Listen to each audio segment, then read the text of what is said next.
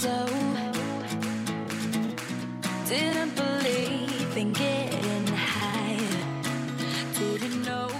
嗨，各位同学的早上好，我是瑶瑶老师，欢迎大家来到今天这一期的英语口语每日养成。在今天这一期节目当中呢，我们将会来学习一段非常简短但是非常实用的英文对话。那么首先的话呢，我们先来听一下这样一段对话，它呢依旧是来自于《绝望的主妇》第二季第一集。Thanks so much for having me in. Nice to meet you. Thanks so much for having me in. Nice to meet you. 非常感谢给我这次面试机会，很高兴见到你。Thanks so much for having me in. Nice to meet you. Thanks so much for having me in. Nice to meet you.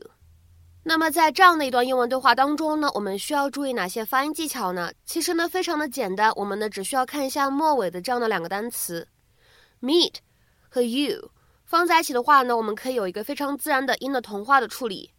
也就是说呢，在日常生活当中啊，这样的两个单词出现在一起，如果语速比较快的话，你会感觉当中好像是形成了一个类似于 ch 的发音。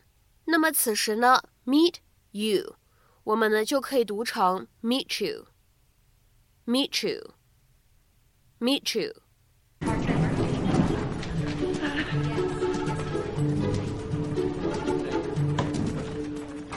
Hi, Mrs. Scavo. You can wait inside. They'll be right in. Great. Listen, uh, Stu, Stu, you look like a bright, uh, responsible young man, and I bet you just love kids. Am I right?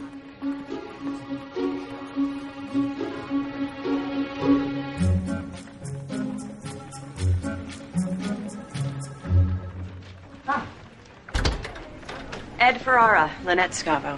Thanks so much for having me in. nice to meet you. Please sit. Thank you. We're gonna have to make this quick. I gotta leave in five to catch a plane. I got Celtic tickets on the floor. This is a great resume. I see you worked with the Donahues. Yeah, I snaked the Oslo candy account from them last year. So, you've done a lot of copy work? I have. But when I moved over to Sen and Simmons, um, I got to do a broader range of campaigns. Um, T, uh, V, and, uh, radio, uh, uh, billboards. Could you excuse me for a minute? Please. What's going on? I have no idea.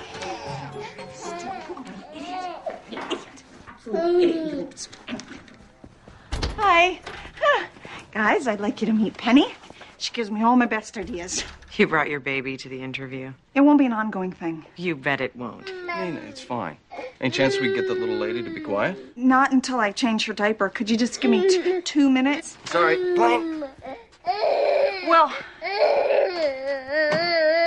then watch me multitask. Here's how I see it. You guys run a really good shop, but if you want your agency to go to the next level, you have to focus on two things. First, gotta win some awards, do some PSAs, pro bono stuff, whatever it takes. Because whether they admit it or not, clients care about what's in your trophy case. Two, your website. It's the first thing a client's gonna look at, and it's hard to navigate. There's no site map. It just wasn't built for people who grew up without computers. There. And third, I don't have a third. Yeah. So that's it. Okay, you're in. Seriously? Yeah. Take the office across the hall. I gotta run. Well, all right.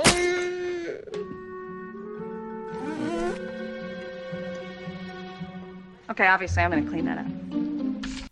那么今天节目当中呢，我们来学习一个非常简短的动词短语，叫做 have someone in。have someone in 这个短语呢，一般常见的意思是 to invite or allow someone to enter one's home，邀请或者允许某个人进入某个人的家里， 或者有的时候呢，范围可以再广一点。If you have someone in, they come to your house. office, factory, etc. to do some work there，可以指让某个人来你的房子、办公室、工厂等等来做一些工作。或者呢，可以看一下这样一条英文解释：If you have a friend or neighbor in, they come to your house and have a meal or a drink with you。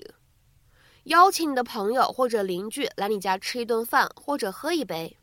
那么下面呢，我们来看两个例子。今天的例句呢，总体来说比较少，相对简单。那首先呢，我们来看一下第一个例子。I had our new neighbor in for a cup of tea today.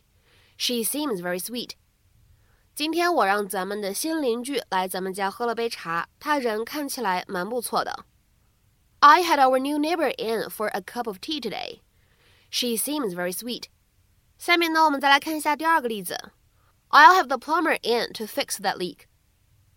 我会叫水管工来修理那个漏水的地方。I'll have the plumber in to fix that leak. 那么在今天节目的末尾呢，请各位同学尝试翻译一下句子，并留言在文章的留言区。We have friends in for bridge last night.